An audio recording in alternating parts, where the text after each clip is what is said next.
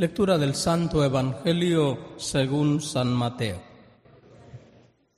En aquel tiempo Jesús dijo a sus discípulos, ¿han oído ustedes que se dijo, ama a tu prójimo y odia a tu enemigo?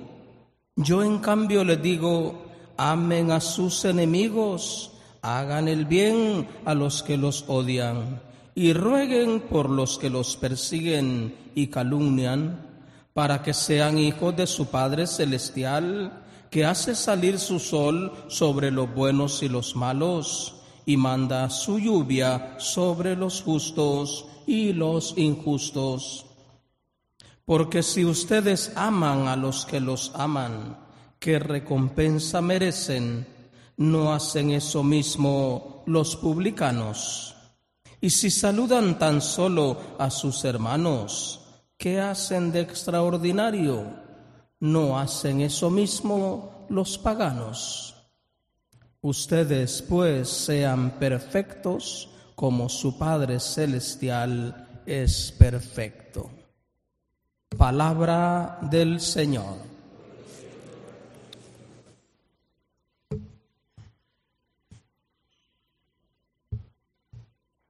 La palabra del Señor, el Evangelio sobre todo, cada vez pareciera más exigente, ¿no?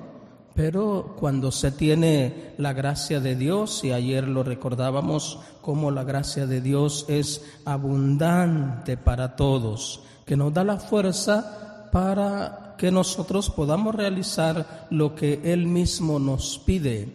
Si Él nos exige también Él generosamente nos da la gracia para que podamos realizar lo que se nos pide. Ayer, si recuerdan, era el recordar que la violencia engendra violencia. Hay que cortar con el espiral de violencia. El cristiano tiene que ir construyendo una sociedad de paz donde todos seamos hermanos de verdad, una sociedad que se va construyendo en los valores del perdón y de la paz.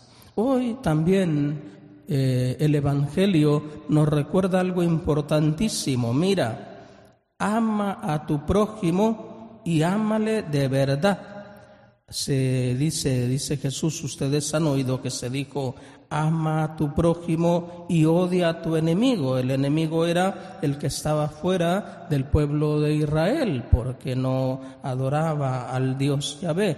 Por tanto, odia a tu enemigo. Jesús dice no. Amen a sus enemigos. No solo ama al que tienes ahí a tu lado, no. Amplía entonces Jesús el horizonte, porque todo ser humano es hijo de Dios todo ser humano en este mundo ha sido creado por amor y puede estar abierto a la gracia de Dios y Dios puede habitar en él y puede ser templo de Dios. Por tanto, ¿por qué odiarle? No. Amemos a todos, porque todos somos hijos de Dios que nos ha creado por amor y nos regala, dice Jesús, el sol, su sol hace salir su sol sobre buenos y malos, no hace distinción. Este es bueno, a este sí lo ilumina el sol y a este es malo, a este no. No, a todos, porque todos, una vez que somos seres humanos, estamos invitados a vivir en gracia de Dios, a vivir siendo hijos de Dios, a vivir en esta vida iluminando a los demás y llevando a todos a ese encuentro con Él, con el que de verdad es la fuente del amor y nos hace capaces de amar y de perdonar.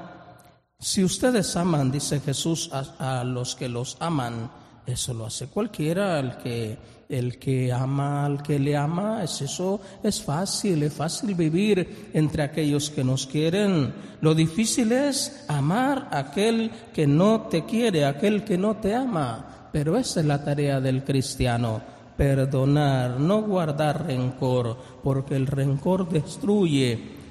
Perdonar siempre y ya sabemos que perdonar es recordar sin rencor, sin deseo de venganza, porque a lo mejor no se te va a olvidar lo que te hicieron, Pero cuando te das cuenta que has perdonado, cuando a esa persona en vez de desearle el mal, le amas y le atraes al Señor y le deseas el bien y le bendices y no guardas rencor contra él o contra ella. Por tanto, atraer a todos al encuentro del Padre, de nuestro Padre, del Padre de todos, que nos ama perfectamente a todos y nos invita a que lleguemos a cómo es Él. El listón está bien alto, dice Jesús, miren, sean perfectos como su Padre Celestial es perfecto. No se trata de vivir la vida así más o menos, ahí vamos. No, no es ahí vamos, es vamos a luchar para llegar a lo que Dios nos pide. Y si Dios nos pide que lleguemos a la perfección es porque podemos, porque la gracia de Dios se nos da abundantemente. Y ayer nos recordaba también la palabra, miren, no echen en saco roto la gracia de Dios, no, no, no dejen que se pierda la gracia de Dios. La gracia de Dios les acompaña, por tanto, ustedes cada día pueden lograr la perfección. Cada día pueden subir un escalón más haciendo el bien, construyendo el bien. Por tanto, lo que nos dice Jesús hoy es que se note en tu vida que eres hijo de Dios que se note en tu cotidiano vivir que vas construyendo un proyecto que se llama reino de Dios, que todos seamos como Jesús capaces de amar, a todos y llevar a todos al encuentro del Padre que nos espera porque somos sus hijos. Que así sea. Amén.